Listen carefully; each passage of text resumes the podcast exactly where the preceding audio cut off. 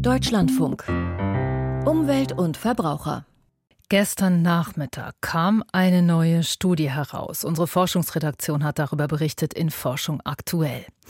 Lebensmittel und die Art, wie wir sie herstellen, die werden, wenn wir nichts ändern, langfristig die Erde um ein ganzes Grad Celsius wärmer machen.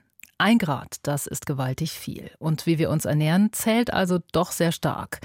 Jetzt sagen die einen, lass mich damit in Ruhe mit dem ständigen weniger Fleisch essen. Andere aber denken, prima, genau da kann ich doch was ändern. Wir wollen das heute ganz konkret runterbrechen, was auf unseren Teller sollte, mit dem Agrarwissenschaftler und Nachhaltigkeitsforscher Hermann Lotze-Kampen vom Potsdam Institut für Klimafolgenforschung. Guten Tag, Herr Lotze-Kampen. Guten Tag, Frau Pfister. Herr Lotze-Kampen, schlaue Forscher, die haben ja schon vor einer Weile vorgerechnet, wie eine Ernährung aussehen würde, die dem Planeten nicht schadet. Die haben das dann Planetary Health Diet genannt, also planetengesunde Ernährung. Was würde heute auf Ihrem Speiseplan stehen, wenn Sie sich daran halten? Ja, zum ersten ist ja eine vielfältige Ernährung wichtig, also für die eigene Gesundheit, aber auch grundsätzlich, also äh, grundsätzlich Vielfalt und dann äh, nach der Eat Lancet Planetary Health Diet äh, so viel Obst und Gemüse wie möglich und so wenige tierische Produkte, Fleisch, Milchprodukte wie möglich. Das ist der Klassiker. Ich habe es für mich dann mal durchgerechnet. Die brechen das ja noch mal ein bisschen einzeln runter zwei Eier, ein wenig Hähnchen, also ungefähr so viel, wie man gerade mal so über einen Salat legen kann, und ein halbes Schnitzel. Und jeden Tag entweder ein Glas Milch oder eine Scheibe Käse. Und der Rest wäre dann Getreide, Hülsenfrüchte und was Sie sagen, Gemüse. Das ist aber schon recht überschaubar, oder? Ja, es ist überschaubar, aber ganz grob gesprochen, äh, gemessen an dem, wie die meisten Menschen in Deutschland sich aktuell ernähren, heißt es äh, ungefähr oder mindestens eine Reduktion des Verbrauchs von Fleisch und Milchprodukten um die Hälfte. Und das heißt eigentlich nur, dass man jedes zweite Mal statt Fleisch, Wurst, äh, Käse oder Milch entweder Obst und Gemüse kauft oder ein Ersatzprodukt. Es gibt ja äh, pflanzenbasierte Milchprodukte oder auch ganz viele inzwischen äh, Fleischersatzprodukte. Man muss nicht sofort verzichten, aber man kann Schritt für Schritt äh, einfach immer weniger, vor allen Dingen tierische Produkte kaufen und dann hilft das schon sehr viel. Auch für die eigene Gesundheit übrigens. Was ich gestern bei den Ergebnissen der Studie auch sehr eindrücklich fand und was immer so ein bisschen in Vergessenheit gerät, weil es vegetarisch ist, der ökologische Fußabdruck von Reis, der ist ziemlich schlecht. Und zwar nicht, weil der kilometerweise durch die Gegend geflogen wird. Es liegt an was anderem. Woran denn? Ja, Sie sagen mit dem Fliegen, also der Transport äh, ist auch so eine Frage, wo viele Leute gern dran denken.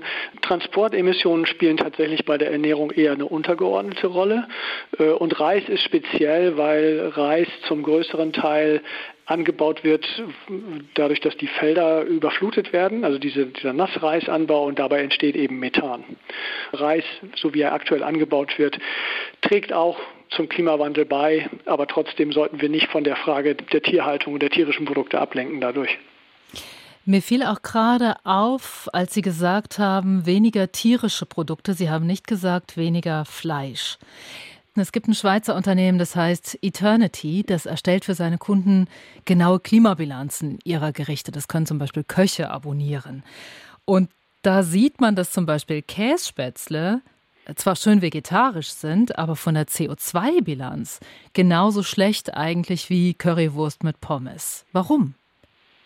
Naja, Kässpätzle, da ist ja Käse drin und Käse wird aus Milch produziert und äh, es ist eben so, dass vor allen Dingen die Wiederkäuer, also Kühe, Schafe, Ziegen, eben vor allen Dingen Methan äh, ausstoßen. Das liegt an deren Verdauungstrakt und das heißt, äh, es, ähm, ja, also auf Fleisch zu verzichten äh, ist sowieso wichtig, äh, aber Milchprodukte genauso und äh, Milchprodukte wie ähm, Käse, aber auch Frischmilch kann man ja auch relativ leicht durch pflanzliche Produkte ersetzen. Nicht ausschließlich, aber wie ich schon sagte, mindestens 50 Prozent weniger, damit wäre schon viel geholfen.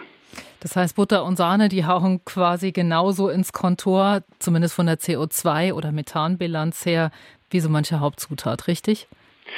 Ja, man kann es jetzt genau umrechnen, aber ich finde immer wichtig, den Verbraucherinnen und Verbrauchern zu sagen, es ist gar nicht so kompliziert. Man sollte immer noch darauf achten, dass man eine möglichst vielfältige Ernährung hat. So eine einseitige Ernährung, egal in welche Richtung, ist auch nicht empfohlen. Jetzt werden viele Hörerinnen und Hörer sagen, Ernährung umstellen, das ist wirklich ein großes Ding für mich. Ist es die Anstrengung wirklich wert? Das ist es auf jeden Fall wert. Erstens ist es gut für die, für die Gesundheit.